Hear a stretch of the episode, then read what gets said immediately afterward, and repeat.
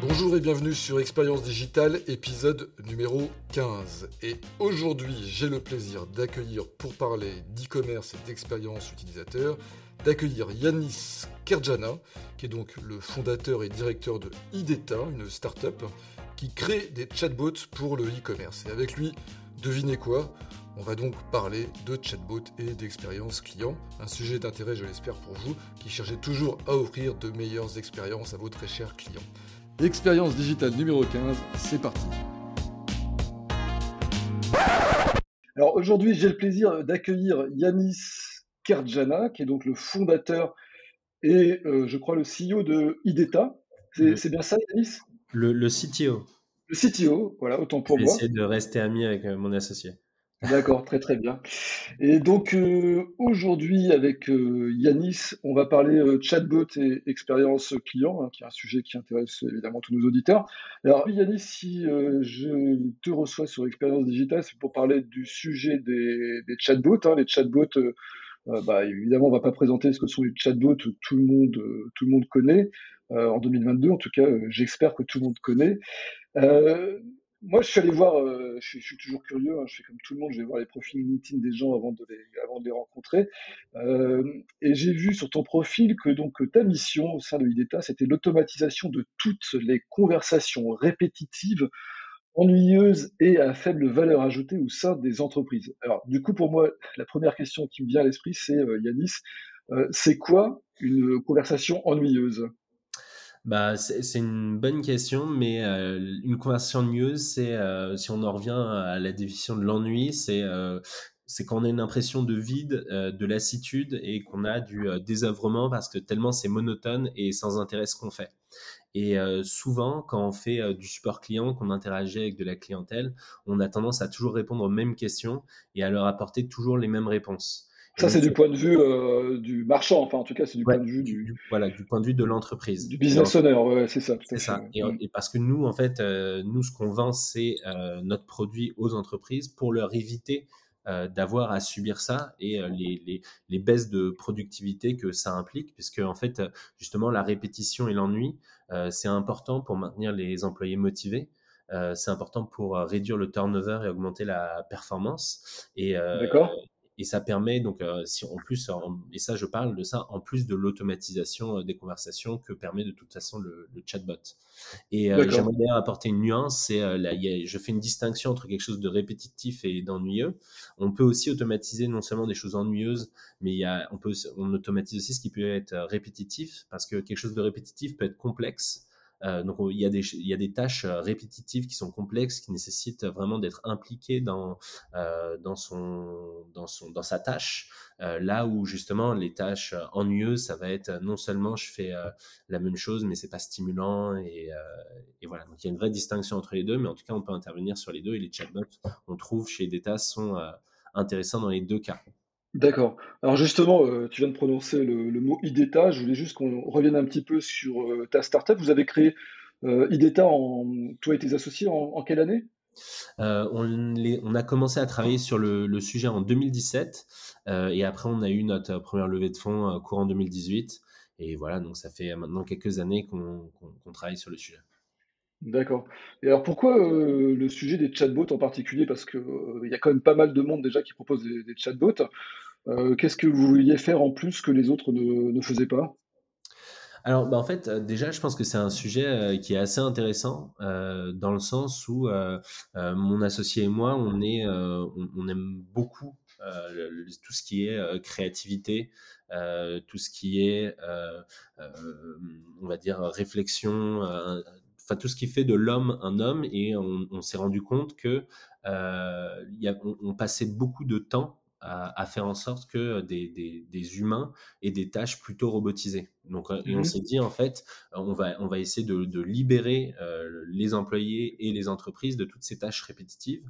Et on c'est, c'est, ce qui nous a motivé à faire, un, à faire, à travailler sur des chatbots, puisque justement, c'est ce, pour nous, c'est ce qui va permettre justement de, euh, de libérer et les entreprises et euh, les, clients de ces entreprises de euh, toutes ces conversations qui ne sont pas efficaces, qui sont longues, qui sont inefficaces, enfin qui sont inefficientes. Mmh. Et, donc nous, on a voulu apporter notre pierre à l'édifice. C'est un, sujet que vous connaissiez déjà, enfin vous aviez déjà abordé auparavant dans une vie précédente ou c'était en particulier parce que ça répondait à ce que tu viens de dire exactement? Alors, pas du tout. En fait, euh, ça s'est fait au fur et à mesure. En fait, au tout début, ça s'est créé en participant à des hackathons. Euh, on participait à des hackathons euh, auprès d'entreprises assez variées. Et à chaque fois, en fait, nous, ce qu'on proposait, c'était souvent en lien avec le chatbot. On s'est rendu compte du, du, potentiel euh, de, la solution, euh, tant dans le e-commerce. Au début, d'ailleurs, c'était sur un hackathon avec euh, Cdiscount. Euh, Et mhm. on s'est rendu compte du potentiel de, la solution et on s'est dit bah, en fait qu'il était temps de, proposer quelque chose qu'on a vu que bah, en fait il y avait il y avait des problèmes et qu'on était en capacité de les résoudre et ça nous mhm. intéressait de les résoudre. D'accord. C'était quoi les problèmes, hormis ces histoires d'ennui? Bah, en fait, enfin, le problème que rencontre une entreprise, c'est quand, quand, on mentionne une, une, conversation ennuyeuse, en général, ça va être le volume qui est associé à, cette, à ce type de conversation. C'est-à-dire qu'on a des aujourd'hui dans le point e-commerçant, par exemple sur on va prendre Alinea, ils ont de nombreux, de nombreux employés qui sont occupés à faire du service client, à faire du support, et donc ça leur prend des ressources considérables.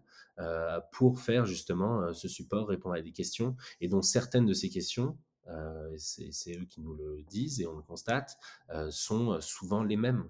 Et en fait, derrière la notion de l'ennui, il y a une notion de, rentabilité pour mmh. l'entreprise, mmh. qui est que pour éviter d'avoir euh, des plateaux de, pour maintenir un bon service client et pour éviter que les, euh, les plateaux euh, doublent ou triplent de taille au fur et à mesure que l'entreprise croît ou que les demandes sur le site internet augmentent, bah, en fait, mmh. on est obligé à un moment ou à un autre d'envisager des solutions d'automatisation. D'industrialisation, en quelque sorte aussi. C'est ça. Ouais. Mais alors ça c'est très intéressant et puis je comprends très très bien la, la problématique. Mais euh, alors, je vais être un peu provocateur parce que moi, je suis pas. Euh, je vais dire franchement mon opinion sur les chatbots. Je, je, trouve que la plupart du temps, quand on tombe sur un chatbot, euh, on est déçu parce que, alors soit on a l'impression qu'on va pouvoir parler à un être humain qui va nous répondre naturellement, et puis en fait c'est pas du tout ça parce qu'au bout de deux phrases il répond n'importe quoi. Soit c'est un espèce de QCM et puis finalement on se demande un peu quelle, quelle est la, la, valeur ajoutée.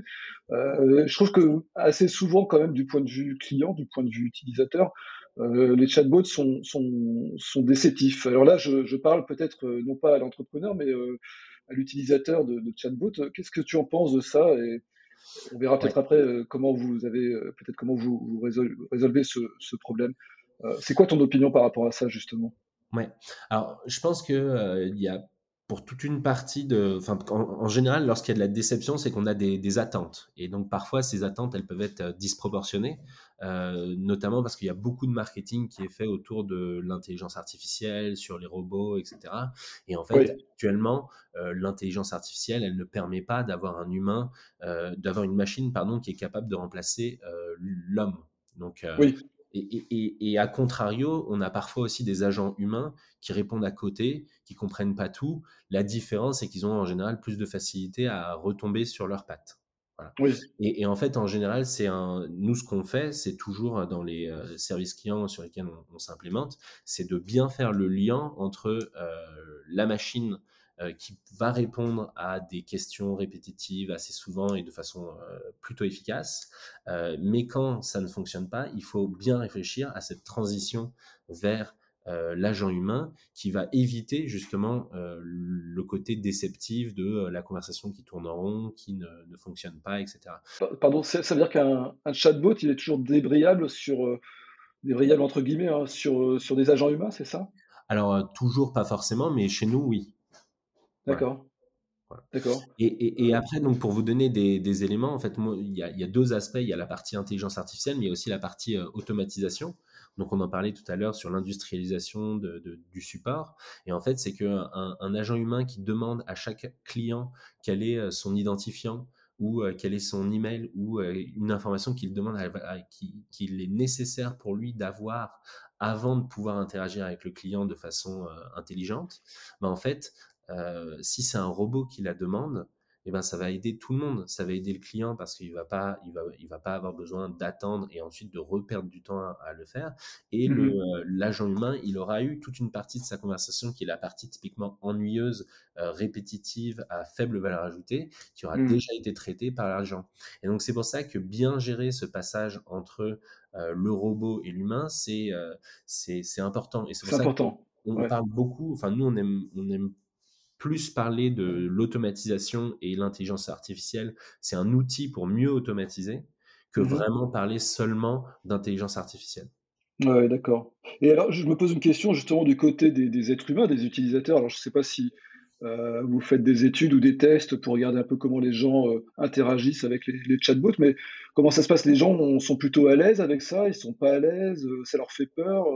Vous avez des, mesures un peu de tout ça? Euh, alors, on n'a pas forcément des mesures sur tous les axes, euh, mais on en a certaines sur euh, l'usage. En fait, c'est un usage qui est assez commun. C'était une des grosses, c'est un des gros avantages du, chat, c'est qu'aujourd'hui, en fait, il y a des chats partout.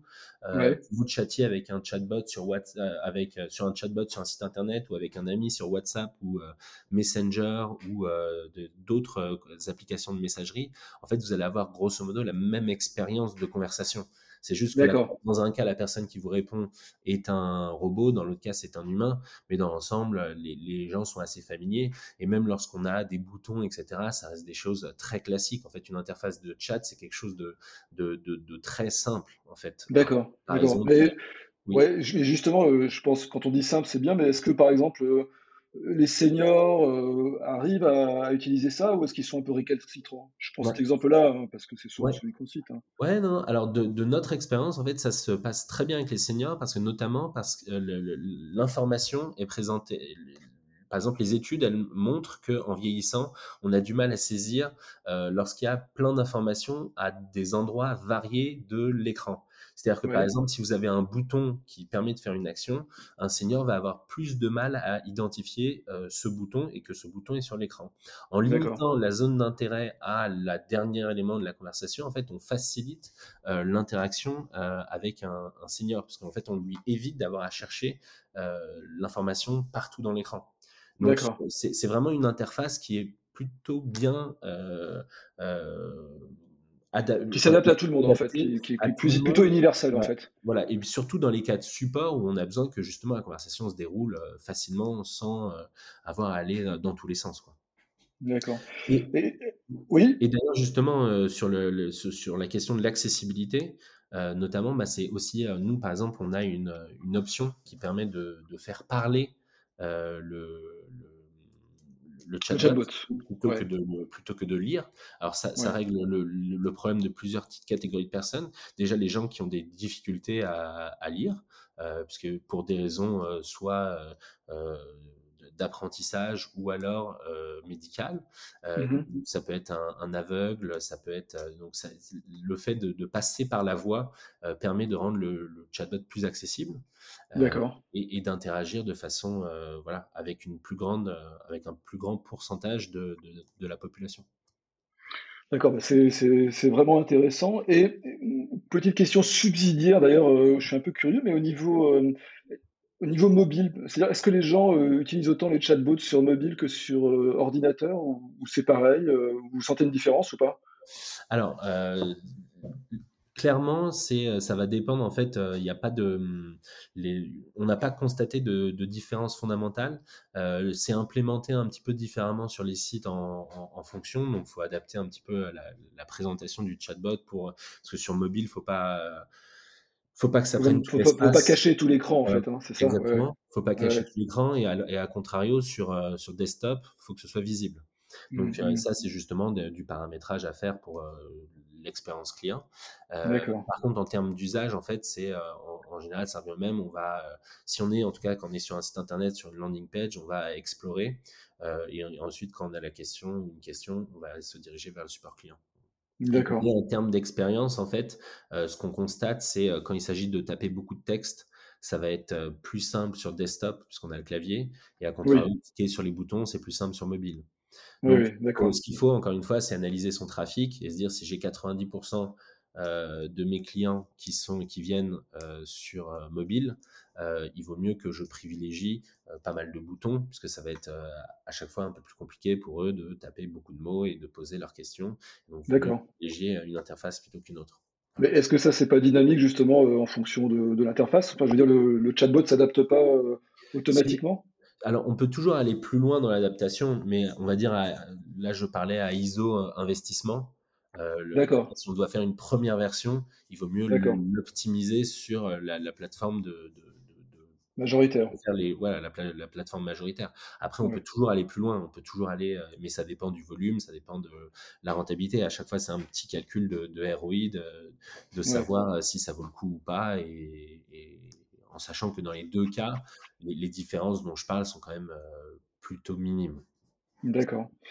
Euh, très bien. Bon, du coup, là, on a vu, euh, on a vu les avantages du chatbot euh, en termes de productivité pour les, supports clients, les plateaux de relations clients, etc. Est-ce que, du point de vue commerçant, vous avez des retours aussi? Est-ce que ça permet de, je vais tout de suite le dire, est-ce que ça permet d'augmenter la transfo? Est-ce que ça permet d'améliorer en fait les, ventes? C'est quelque chose que vous pouvez voir ou c'est complètement décorrélé?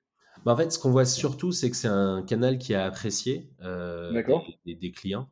Euh, on mmh voit sur certains de nos clients que 50% des leads utilisent le chatbot ou passent par le chatbot ou donnent leur contact par le chatbot. Donc en fait, à un moment, c'est un, un, outil de conversion très important et notamment le fait qu'il soit toujours là, toujours disponible, rend la chose d'autant plus facile et ça évite justement de perdre le client parce que c'est toujours le problème quand on change de page, euh, quand on euh, doit chercher l'information ailleurs, qu'on doit aller sur une page contact, qu'on rencontre tel ou tel problème. Là, le chatbot il est toujours disponible, il peut répondre à des questions, il peut orienter et il va euh, pousser à la transformation. Donc, en fait, on va, on va avoir vraiment des typologies de, de, clients, de prospects qui vont avoir cette préférence pour, pour le chat parce qu'il mmh. est toujours là, toujours accessible et qu'il évite de chercher. Alors d'accord, alors justement, ça fait penser à une autre question intéressante, c'est moi il m'arrive parfois d'arriver sur des sur des sites internet et hop, euh, j'ai tout de suite la fenêtre de chat qui s'ouvre, qui, qui me bouscule un petit peu en me disant est-ce que vous voulez de l'aide? Bon, je viens d'arriver sur le site, a priori, euh, je peux me débrouiller tout seul. Est-ce que euh, est-ce que justement c'est important de alors on a déjà parlé tout à l'heure de la position du chatbot euh, dans l'écran. Euh, sur un écran d'ordinateur, il faut qu'il soit visible. Sur un écran de mobile, euh, il faut qu'il soit visible, mais pas qu'il couvre toute la surface de, l'écran. Est-ce que aussi on peut se dire que c'est, est-ce que ça vaut le coup d'activer le chatbot, par exemple, quand on sent que l'internaute est, perdu dans sa navigation? Est-ce que, est-ce c'est possible de faire ça? Est-ce qu'il y a des algorithmes qui permettent de déclencher le chatbot en fonction de la navigation de l'utilisateur? Oui, alors on, peut toujours affiner euh, l'affichage du, chatbot en fonction des, euh, du contexte. Euh, ça, c'est toujours possible. Le, là où il faut être, parce que quand vous, parce que vous, vous avez mentionné une, une, une gêne qui est effectivement pour dans votre cas, c'est désagréable pour vous d'avoir cette pop-up qui vient qui vient bloquer votre navigation du site internet. Mais en mmh fait, je vais faire une analogie, mais, mais en fait, dans l'ère moderne, un site internet en soi, c'est comme une, c'est comme une plaquette d'entreprise. C'est comme un flyer qu'on peut vous donner. Vous allez naviguer, vous allez essayer de comprendre les informations de l'entreprise. Et en fait, par exemple, quand on est dans un salon, on peut nous tendre un, flyer, mais à un moment, bah, on le parcourt et puis on a une question. Et quand on a une question, on est bien content d'avoir un, un, vendeur à qui s'adresser. Et ben, ce vendeur, en fait, sur un site internet, c'est, c'est le chatbot. C'est là qu'on va mmh. pouvoir créer le lien euh, avec l'équipe de vente, avec l'équipe support, répondre à ces questions, aller dans le détail, commencer à donner des infos, etc.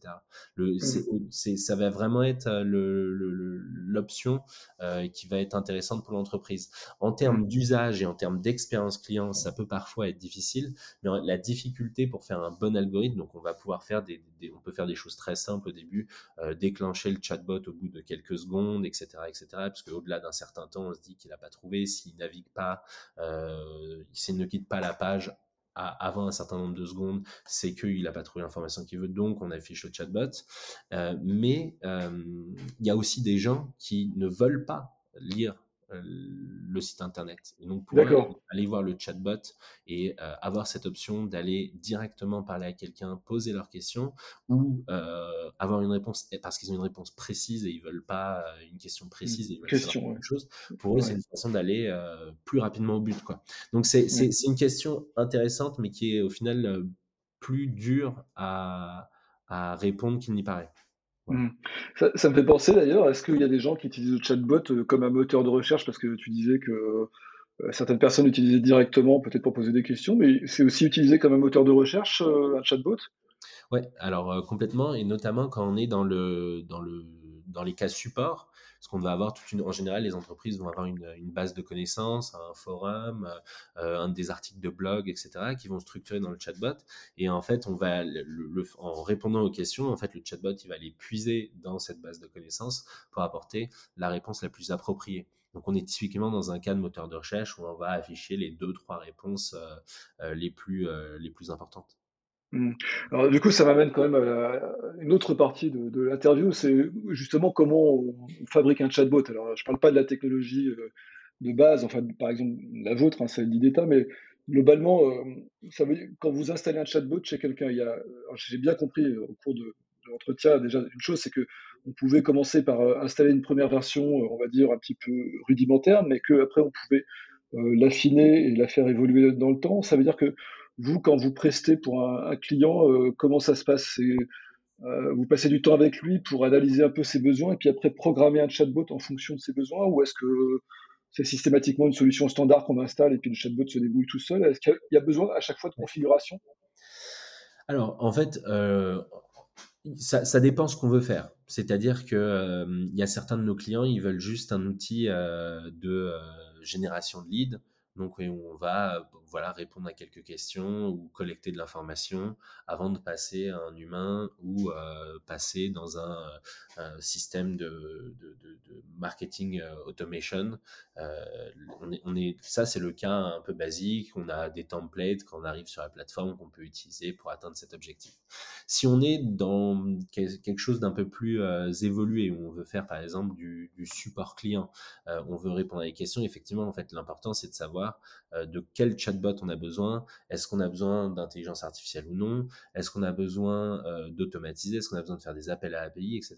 Donc ça, c'est effectivement en discutant avec euh, le client qu'on fait, on, étudie la l'état actuel de, l'entreprise et on regarde comment est-ce qu'on peut les aider, euh, avec euh, quelles euh, options et comment est-ce qu'on peut, nous on, est, on, essaie de faire ça de façon itérative, d'avoir une première version qui permet de, voilà, de régler une majorité des, des problèmes et ensuite de faire progresser.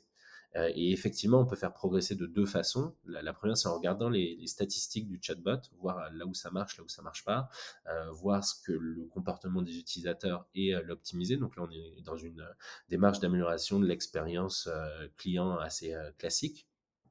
Euh, enfin, quand c'est bien fait en tout cas, enfin, on, espère. Euh, et, euh, dans une deuxième phase, ça va être toute la partie intelligence artificielle. quand elle est mise en place, c'est bah, justement la suivre, l'améliorer et au fil du temps s'assurer que on, l'améliore de deux façons, c'est-à-dire les, questions qui sont mises en place, bah, y répondre de mieux en mieux et éviter justement le côté déceptif que vous mentionniez tout à l'heure. Et d'un autre côté, c'est aussi euh, étendre le champ des réponses, c'est-à-dire répondre à de plus en plus de questions. Voilà. Et ça, ça peut être un accompagnement, ça peut, on peut aussi former le client à le faire lui-même. Donc ça, après, c'est euh, en fonction de l'interaction que le client souhaite avoir. D'accord. Là, tu as parlé pas mal d'IA. De, J'ai un peu du mal à comprendre en fait à, quoi sert l'IA euh, dans un, dans, dans un chatbot en fait. Alors, bah, par exemple, quand on est le moment où ça, ça, devient intéressant d'avoir de l'IA, c'est quand il y a, par exemple, quand imaginons que on arrive dans une conversation avec un chat et un, client, il va avoir en soi quand vous regardez les, les stats, il va avoir, on va dire, il vient en général pour 15 à 20 options différentes. Il a 15, il a 15 à 20 problèmes, on va dire. Donc c'est un nombre de problèmes euh, assez important euh, et qui vont être difficilement représentables dans une fenêtre de chat. Donc, parce que ça prend tout l'espace, et là, en termes d'UX, faut tout lire, faut chercher, donc on retombe dans les travers d'une FAQ ou d'autres systèmes de support client. Là où ça va être intéressant d'avoir un chatbot, c'est que le client, on lui affiche peut-être les deux, trois les plus fréquentes, et sinon, il pose sa question si quand il pose sa question, il a, euh, on va pouvoir le réorienter directement au bon endroit et avoir 20 euh, et aller piocher dans ces 20, 30, 40, 50 réponses les plus clés, les plus importantes. Si on a effectivement que deux questions à répondre, vaut mmh mieux les afficher euh, directement, deux options, et là, il n'y a pas besoin du tout d'intelligence artificielle. Mais donc l'IA, c'est plutôt quand on, a, on commence à avoir beaucoup de quantité de données et de problématiques à, à traiter, en fait, c'est ça? C'est là que ça devient le plus important. Voilà. Mmh. Alors que l'automatisation, on peut l'utiliser bien plus tôt, euh, mmh. puisqu'en fait, on peut avoir deux réponses, mais si on a 10 000 demandes sur ces deux questions, bah, ça vaut le coup de les automatiser. Et pourtant, il y a besoin d'IA. Mmh. D'accord. Ok, très bien. je, me je demandais aussi, votre solution IDETA, vous, vous l'installez aussi pour des chatbots uniquement vocaux, c'est-à-dire par téléphone, par exemple c'est des choses qui sont faisables, ça? Ouais, tout à fait, ouais. Bah, alors sur notre euh, outil, on l'a déjà fait, mais par exemple, si vous voulez faire un, quelque chose d'un type euh, SVI, vous allez y arriver en moins. Alors, c'est quoi SVI ah, SVI, c'est euh, les serveurs vocaux interactifs, donc c'est les instruments de génération, quelque chose du type cliquez un pour faire ci, cliquez deux pour faire ça. Ah oui, c'est très pénible ça. Ouais, ouais ça, ça, ça, peut être pénible pour les utilisateurs en termes d'expérience, mais Le, ça peut être une première étape pour tester euh, la plateforme et commencer à avoir un numéro. Ça vous permet de voir si, euh, par exemple, nous on l'a fait, euh, on se demandait si, si les utilisateurs ils, ils veulent appeler, puisqu'en fait, avant de passer, avant de faire un projet qui peut être, qui peut prendre un peu de temps, mobiliser des équipes, en fait, on aimerait bien mettre un numéro de téléphone sur sur le site internet sans avoir à mobiliser des équipes, ben on fait le test, on met, euh, on met un SVI en place euh, rapidement et on voit si les gens cliquent ou non. Et comme ça, après, on mmh. peut l'optimiser. Et à partir de ce moment-là, quand on se rend compte que c'est quelque chose que les gens souhaitent, on va être, justement être capable. Et c'est là que l'intelligence artificielle est beaucoup plus intéressante euh, sur, le, sur le vocal. Parce qu'en fait, mmh. justement, elle va, elle va éviter d'avoir à énoncer toutes les options. C'est-à-dire que quand on les lit et qu'on voit quatre boutons, c'est facile.